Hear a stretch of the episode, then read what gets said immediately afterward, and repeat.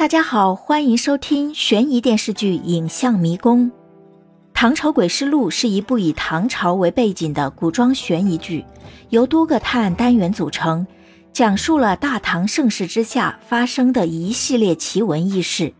本剧题材比较吸引，故事情节的发展、悬疑的设置、伏笔的设置，各个故事单元的衔接都很自然，易容、幻境。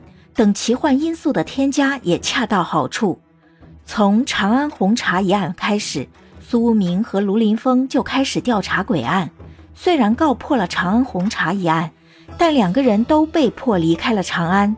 一路上又连连遇到各种鬼案，每次破完案又被派到其他的地方，直到破了人面花的案件后，又才回到长安。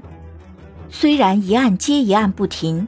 但是剧集也有一条主线，即太平公主和李隆基的斗争。从第一案开始，这条主线就隐藏在主人翁一路探案的命运中。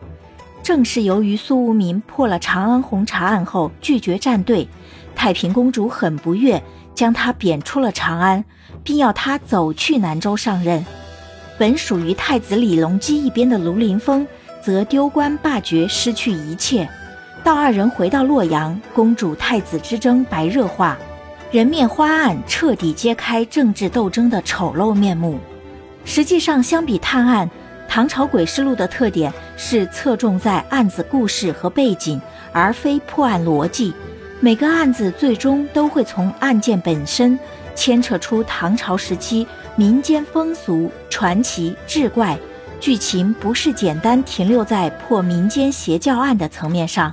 邪教能横行，除了利用百姓的无知愚昧，官府的纵容才是根本原因。